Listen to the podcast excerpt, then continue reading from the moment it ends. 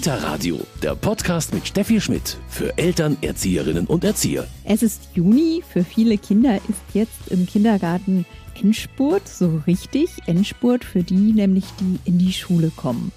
Und die freuen sich schon sehr drauf. Ich bin Valentina, bin sechs Jahre alt. Ich freue mich sehr auf die Schule, weil ich dann rechnen, schreiben und lesen machen kann. Und dann, naja, weil ich da vielleicht jemand Neues kennenlernen werde. Und darauf freue ich mich schon sehr. Was braucht es, dass der Schritt in die Schule gut gelingt? Darüber sprechen wir heute im Kita-Radio. Mein Name ist Steffi Schmidt. Ich freue mich, dass Sie dabei sind.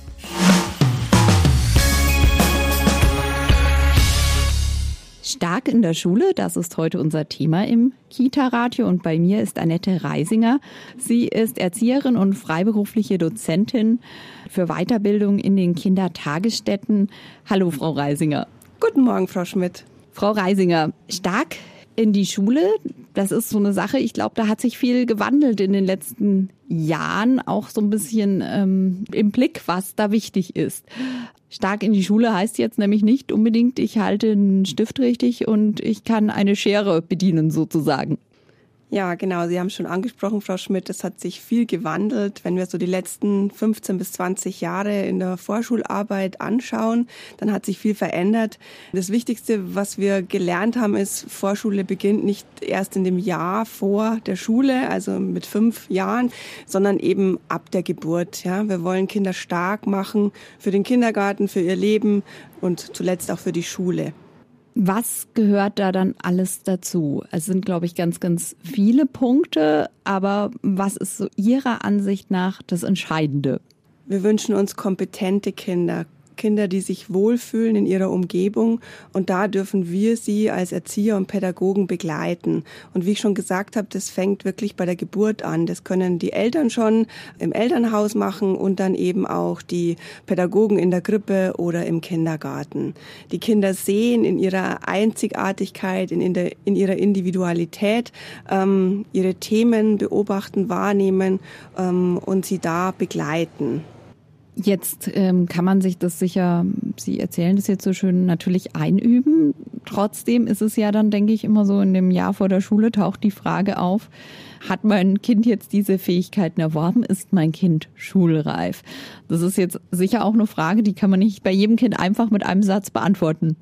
Es kommt sehr stark auf die Rahmenbedingungen an. Also wir leben zwar 2021, aber auch an den Schulen haben wir sehr unterschiedliche Rahmenbedingungen. Und es sind durchaus schon Schulen, die sehr individuell auf die Kinder und Familien zugehen. Und es gibt Schulen, da haben wir noch sehr viel Luft nach oben. Ja? Und da bedarf es dann auch wirklich individuell bei den Pädagogen vor Ort ähm, in der Kindertageseinrichtung zu schauen, was wird verlangt ähm, in der ersten Klasse am Ort von der Lehrerin und, und was bedarf es da, wohingehend darf ich da die Kinder begleiten. Also auf jeden Fall dann auch, wenn ich Sie richtig verstehe, eine enge Zusammenarbeit zwischen dem Team in der Kita und den Lehrkräften in der Schule. Es wäre absolut wünschenswert und es steht auch in unserem bayerischen Bildungs- und Erziehungsplan und auch die Lehrkräfte haben das in ihrem Lehrplan Plus stehen in der Grundschule, dass wir die Übergänge, diese Transition vom Kindergarten in die Schule eben begleiten dürfen und ähm, dass das in verschiedenen Aktionen oder durch verschiedene Methoden den Kindern eben nahegebracht wird, diese neue Situation, dass sie das Haus kennenlernen, dass sie die Lehrer kennenlernen, ja, dass dieser Übergang gestaltet wird. Jetzt ist aber genau das etwas, was natürlich in diesem Jahr und auch im vergangenen vermutlich schon in großen Teilen dann alles nicht so einfach möglich war. Ähm, jetzt kommen aber trotzdem sehr, sehr viele Kinder in die Schule. Das ist gerade wirklich eine Herausforderung unserer Zeit. Auch da denke ich, ist es wichtig, dass wir nach Möglichkeiten suchen. Also nicht ähm, gleich sagen, das ist alles schlecht, ähm, es geht nicht, sondern vielleicht kann ja die Lehrerin einen Teil der, der Gruppe besuchen oder vielleicht kann ein Teil, eine Kleingruppe ähm, trotzdem schon mal äh, in den Pausenhof kommen, an der frischen Luft. Oder ich denke, wir haben da ganz, ganz viele Möglichkeiten und die gilt es halt einfach zu suchen miteinander, mit den Lehrkräften an der Schule und mit dem Kita-Team ja, was für beide einfach ähm, gut ist und möglich ist.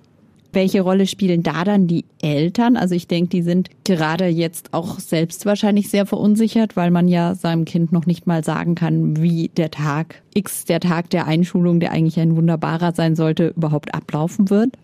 Eltern sind immer wichtig. Wir sollten Eltern immer mit ins Boot holen. Bildungs- und Erziehungspartnerschaft mit Eltern, die Themen und auch ähm, Bedürfnisse oder Wünsche der Eltern erfragen. Und da ist unser Kita-Personal gefragt, da die Eltern abzuholen, zu begleiten und natürlich dann auch ähm, die Lehrerinnen und Lehrer in der Grundschule, dass die da auch hinspüren und hinfühlen, was brauchen die Familien. Das haben wir auch in unserem bayerischen Bildungs- und Erziehungsplan und auch im Lehrplan Plus. Ähm, dieser Satz, den wir alle kennen, ohne ohne Eltern geht es nicht. Ja, aus dem Early Excellent Ansatz auch Bildungs- und Erziehungspartnerschaft mit Eltern, die Wünsche, Bedürfnisse der Eltern sehen und auch abholen. Ja? Also wir müssen die mit ins Boot nehmen. Frau Reisinger, Sie haben schon gesagt, die Eltern spielen eine entscheidende Rolle. Eltern sind dann vielleicht oft noch bei diesen feinmotorischen Dingen wie eben Stifthaltung oder Schere. Wichtig ist zu wissen, wie wir es auch schon angesprochen haben, da ist ein Wandel passiert. Ja, also wir wissen heute, dass diese richtige Stifthaltung, die gibt's nicht. Ja, wichtig ist, dass das Kind sich mit dem Stift wohlfühlt und ähm, das Kind dann eben diesen Schreibvorgang erlernt. Aber diese eine richtige Stifthaltung, die gibt's nicht. Also das ist einfach wichtig zu wissen. Und auch, ob das Kind jetzt direkt auf der Linie schneiden kann oder nicht, wir wissen, dass es kommt wichtig ist, dass das Kind mit Freude und Begeisterung lernt, dass es Interesse zeigt für das Neue, dass es stark ist für diese Schule, ja, also in seiner Selbstständigkeit, in seiner Einzigartigkeit, dass es sagt, ich bin gut so, wie ich bin, ich schaffe das, ja. Ich mag jetzt gerade nicht sagen, mit Ellenbogen durch die neue Gruppe geht, aber ja, so ein Selbstwertgefühl, so ein Selbstvertrauen hat, ich bin wichtig hier, ja. Also ich bin ein Schulkind. Und das ist, glaube ich, die Hauptvoraussetzung, die wir den Kindern mitgeben können, ja? dass wir sie stark machen für die Schule. Wir haben jetzt hier in Bayern seit äh, zwei Jahren, glaube ich, auch den Einschulungskorridor. Macht das schon Sinn aus Ihrer Sicht, dass man einfach mehr Freiheit da lässt, äh, den Eltern, natürlich in Abstimmung mit dem Pädagogen, zu entscheiden, geht mein Kind früher oder später in die Schule? Es macht für mich auf alle Fälle Sinn, das Kind anzuschauen in seiner Individualität und Einzigartigkeit, wie weit es ist, auch vom Sozialen ähm, her und ob ich es äh, vielleicht sogar früher einschule oder erst ähm, ein Jahr später. Also es ist auf alle Fälle sinnvoll. Ja. Wir haben ja nicht lauter sechsjährige Kinder, die alle auf dem gleichen Entwicklungsstand sind, sondern wir haben individuelle, einzigartige Kinder und da bedarf es eben eines genauen Hinschauens. Frau Reisinger, Sie haben in Ihrer Seminarbeschreibung auch so ein schönes Zitat von Albert Einstein, Lernen ist Erfahrung, alles andere ist Information. Das ist auch ein sehr, sehr schöner Satz. Ich habe den davor ehrlich gesagt gar nicht gekannt, also nicht aus so prominenten Mund. Aber wie Sie schon gesagt haben, die Kinder lernen im Alltag und nicht durch Bildungsprogramme. So ist es. Die Kinder lernen durch Selbsttätigkeit. Sie erfahren selber. Und wenn ich den Kindern die Möglichkeit, den Rahmen, die Räume, die Zeit gebe, ähm, das zu tun, zu erkunden, zu erforschen, Fragen an die Natur zu stellen und ich als Pädagoge dieser Entwicklungsbegleiter bin, den Kindern also quasi co-konstruktiv an der Seite stehe und ähm, mit ihnen zusammen diese Fragen zu beantworten versuche, dann fördere ich sie in ihrer Entwicklung. Dann sind es diese Fragen, dieses Intrinsisch intrinsische Lernen, ähm, das sie interessiert mit Freude und Begeisterung. Ja. Ist das auch etwas, wo Sie sagen würden, da sehen Sie ein bisschen die Gefahr, wir können ja alle nichts dafür, aber dass genau das in dieser Pandemiesituation natürlich auch ein bisschen hinten rübergefallen ist? Also ich glaube, das ist so eine Grundherausforderung unserer Kindertageseinrichtungen, ähm, dass wir ganz genau reflektieren müssen, was sind unsere Themen als Pädagogen, was geben wir den Kindern vor, sei es der Jahreskreis, sei es der Tagesablauf, was geben wir da rein und wo sind wir wirklich bei den Kindern? Wann haben wir uns das letzte Mal wirklich zu den Kindern auf den Teppich gesetzt und haben gewartet, was passiert? Wer kommt? Wer erzählt mir was? Was sind denn wirklich die Themen der einzelnen Kinder und der Familien dazu? Was beschäftigt die gerade? Und ich glaube, dass die Pandemie jetzt gerade auch mit diesen Notgruppen, wo weniger Kinder da waren, nicht in allen Einrichtungen, aber in einigen, dass die Pädagogen da gemerkt haben, wenn sie sich auf die Kinder einlassen, ohne viel Programm, dass es viel mehr Förderung bedeutet als die Themen, die von Erziehern vorgegeben werden, ja? weil Kinder viel mehr motiviert sind, viel mehr bei der Sache sind, wenn sie merken, es geht um ihre eigenen Themen. Und genau das funktioniert auch wunderbar draußen, natürlich in der Natur. Und ähm, das ist ja eigentlich eh das Beste derzeit. Genau, ich appelliere immer dran an alle Kindertageseinrichtungen, ähm, Funktionsraum Garten, machen Sie den Garten auf, nicht erst um halb elf die halbe Stunde oder jetzt wie in Corona ähm, so im Halbstundentakt, sondern wirklich von in der Früh bis Abend lassen Sie die Kinder raus in der Natur. Die Kinder haben Raum, sie haben Zeit, sie können sich selber erforschen, entdecken, die Natur erforschen, entdecken. Das können wir in angeleiteten pädagogischen Angebot, sagen wir jetzt mal in einem Hörmemory oder Fühlmemory oder ähm, in einer Bilderbuchgeschichte überhaupt nicht bieten, was Kinder da ähm, ganzheitlich erfahren in der Natur. Und das ist auch etwas, was Kinder einfach auch mitnehmen, auch dann ist meine Erfahrung zumindest, in die Schule mitnehmen, diese Erfahrungen in der Natur, auch wenn es leider oft die Schule noch nicht im gleichen Rahmen bietet, wie es die Kita bieten kann. Das ist richtig, aber die Kinder haben ja da eben schon in der Kita dann die Erfahrung gemacht, draußen in der Natur ähm, sein zu dürfen, haben sich da konzentriert bei einer Sache, haben Ausdauer gezeigt und können das dann eigentlich gut ähm, auch in diese schulischen Anforderungen transferieren. Und auch die Schule hätte ja die Möglichkeit, durchaus in ihrem Rahmen oder der Örtlichkeit, was da gegeben ist, ähm, einiges nach draußen zu verlegen. Im Lehrplan Plus ist auch immer wieder die Rede eben von Lernräumen oder Lerngruppen, die man ja durchaus auch mal in den Bewegungsraum oder Turnhalle oder auch in den Garten oder in den Pausenhof verlegen könnte. Also auf jeden Fall haben Sie da auch den Wunsch, dass auch sich in den Schulen einiges tut ich erlebe es Gott sei Dank schon an einigen Schulen und das ist immer was, wo ich mich sehr, sehr freue und wo ich merke, ja, da geht was voran und ich hoffe, dass das ähm, noch in ganz, ganz vielen Schulen und bei ganz, ganz vielen Lehrern so aufschlägt. Frau Reisinger, Sie haben vorher schon den Funktionsraum Garten angesprochen. Jetzt gibt es natürlich in der Kita im Idealfall ganz, ganz viele Funktionsräume. Aber auch da ist es jetzt natürlich schwierig geworden. Früher konnten die Kinder da eigentlich hin in vielen Konzepten, wann sie wollten. Was empfehlen Sie denn da jetzt den Kitas, die diese Räume teilweise ja zum Glück haben? Also Sie sagten, Sie sind ganz viel in der Praxis in den Kitas draußen. Wie erleben Sie das, wie das jetzt genutzt wird? Und ja, was ist eben auch Ihre Empfehlung? Also ich erlebe es sehr, sehr unterschiedlich, je nach ähm, Räumlichkeiten, je nach pädagogischem Personal, das zur Verfügung steht. Es sind immer diese Rahmenbedingungen. Also die einen, die wirklich jetzt nur noch in der Gruppe arbeiten und mit ihren 20, 25 Kindern in der Gruppe sind, die haben sich so strukturiert, dass sie sich ähm, Ecken, also Funktionsecken gebaut haben. Auch das ist ja möglich.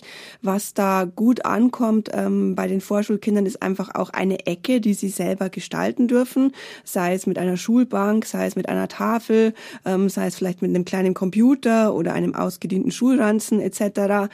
Vielleicht auch im Prinzip der Freiwilligkeit, wer Lust hat, mit Arbeitsblättern, die da angeboten werden, ja, oder Mandalas zum Ausmalen kann ich ja auch mit den Kindern zusammen partizipatorisch überlegen, wie soll ich diese Schulfunktionsecke gestalten. Ich erlebe es aber auch tatsächlich, ähm, dass äh, Kitas offen sind, die nicht so viele Kinder halt gerade im Moment haben und da eben auch so ein Schulfunktionsraum genutzt wird, genau wie alle anderen Funktionsräume. Jetzt ist ganz wichtig bei den Kindern natürlich die Vorfreude auf die Schule. Bei den meisten kommt die von selbst, oder? Also ich denke, wenn wir starke Kinder haben, wir erleben es ja immer, wenn wir die beobachten, die Schulanfänger ähm, so mit sechs Jahren im April vor der Einschulung, wir sagen immer so als Pädagogen, die sind jetzt durch. Also denen fällt da nichts mehr Richtiges ein im Kindergarten. Die brauchen da schon ähm, spezielle Förderung, spezielle Begleitung, neue Themen auch. Und ähm, da darf was Neues kommen. Ja, die sind neugierig auf was Neues und da ist auch eine Freude dabei. Und sie brauchen halt wirklich da die Pädagogen, die sie an der Hand nehmen und sie tagtäglich stärken, auch die Eltern Eltern stärken. Ähm, du bist gut so, wie du bist. Du schaffst es. Du bist jetzt ein Schulkind. Du bist besonders. Ich kann mir auch gut vorstellen, dass wir so Gruppen machen, wie Sie es auch schon angesprochen haben, mit denen in die Natur gehen. Ja, also so ganz besondere Akzente setzen im Alltag für diese großen Schulkinder. Also die dürfen schon auch merken, ja, dass sie etwas Besonderes sind, klingt jetzt vielleicht ein bisschen überheblich, aber sie sollen spüren, das sollen aber die Kinder ähm, im Kindergarten oder in der Krippe ja immer, dass sie gut so sind, wie sie sind. Sie sind einzigartig und sie werden diesen Übergang schaffen, bewältigen, eben mit ihren Eltern, mit den Pädagogen noch im Kindergarten und mit den Pädagogen an der Schule. Dass sie nicht alleine sind, sondern dass das auch wirklich begleitet wird. Ja? Und dass das jetzt ein neuer Lebensabschnitt ist und dass sie sich da freuen dürfen, dass sie da neugierig reingehen dürfen. Und das machen ja Kinder von Haus aus, dass sie mit Neugierde in die Welt gehen. Jetzt haben Sie den Erlebnisraum Natur angesprochen. Die Bewegung spielt da auch eine ganz große Rolle. Bewegung ist auch etwas, wo Sie eindeutig sagen, das gehört zum Lernen, auch zum lebenslangen Lernen dazu. Es ist nicht mehr, wie es vielleicht noch in unserer Kindheit war, behaupte ich mal, dass gesagt wird, für die Schule ist es unheimlich wichtig, dass man eine gewisse Zeit schon auf seinen vier Buchstaben sitzen können muss, sondern Schule ist Gott sei Dank heute auch nicht mehr, wir sitzen von acht bis zwölf an unserem Tisch. Bewegung spielt eine ganz, ganz wichtige Rolle beim Lernen. Wir kennen das alle von uns selber. Wenn wir eine halbe, dreiviertel Stunde vor dem Computer sitzen, irgendwann müssen wir uns mhm. bewegen, müssen wir aufstehen. Ähm, wenn wir nur einmal um den Tisch gehen oder in einen anderen Raum gehen. Ähm, ich gehe so weit, dass ich spreche, Bewegung ist Grundbedürfnis des Menschen. Ohne dem geht's nicht. Und auch da sollen ja Kinder ein gutes Gefühl kriegen. Was brauche ich? Was habe ich jetzt gerade für ein Bedürfnis? Ich bin ich jetzt gerade hoch konzentriert? Kann ich jetzt sitzen? Oder muss ich jetzt meinen Geist einfach auch mal wieder in Bewegung bringen und ähm, was anders sehen lassen und hören lassen? Sie haben jetzt gesagt, dass die ja, Selbstsicherheit, das Selbstwertgefühl, das ein Kind hat oder bekommt, eigentlich lebenslänglich von der Geburt an wächst und gefördert wird. Wie ist es trotzdem, wenn man bei einem Kind feststellt, ja, das ist noch nicht so ausgereift? Was sind denn da so Wege, wie man das auch noch fördern kann? Grundsätzlich ist immer wichtig, das Kind zu beobachten und wahrzunehmen und in Absprache mit den Eltern auch zu schauen, was ist denn das, was dem Kind wirklich, wirklich Freude macht? Womit beschäftigt sich denn das Kind wirklich gerne? Ja?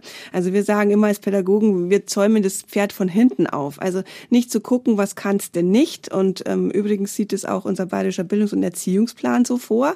Also nicht in die Defizite zu gehen oder in die Fehler, sondern eben Ressourcen und Fähigkeiten orientiert zu schauen, wo beschäftigt sich das Kind lange? Welche Rahmenbedingungen braucht das Kind? Ganz oft haben wir bei solchen Kindern, die Sie jetzt gerade angesprochen haben, wo wir meinen, die sind jetzt vielleicht noch nicht so schulfähig, mhm. die Herausforderung, dass sie einfach eine Begleitung brauchen. Also wenn wir denen eine Kleingruppe zugestehen, eben nicht den Morgenkreis mit 25, sondern zwei, drei Gleichaltrige und die pädagogische Fachkraft dazu, dass sie sich da viel besser konzentrieren können, dass da ähm, ja ihre Ausdauer, ihre Konzentration viel ähm, länger ist als in diesen großen Gruppen. Also wir müssen individuell gucken, was braucht das Kind und womit beschäftigt sich das Kind wirklich. Gerade bei Jungs ähm, können wir das ganz oft beobachten, wenn wir die rauslassen in den Garten, dann sind die drei, vier Stunden mit Dingen beschäftigt, Konzentration, Ausdauer bei der Sache. Äh, wenn ich denen ein Arbeitsblatt hinlege, dann wird's herausfordernd, ja. Aber das gut in Einklang dann zu bringen, das wäre das Wünschenswerte. Das wäre aber was, wo manche Eltern dann eben, ja, die es von früher kennen, wieder erschrecken würden und sagen, hm, der kann sich nur draußen beschäftigen, kann ja nicht klappen mit der Schule.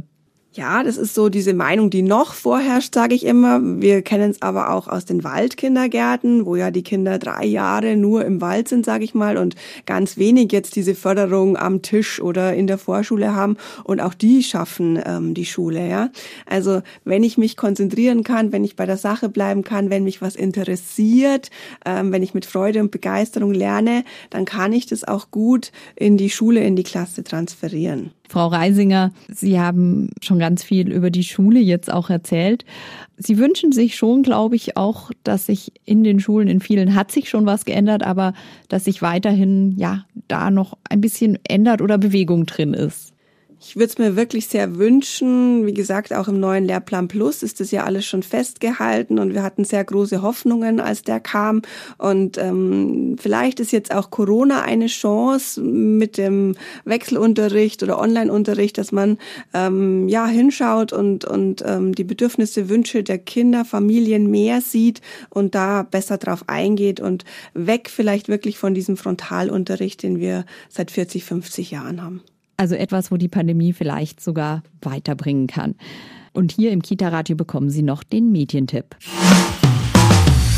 Kita-Radio, Medientipp.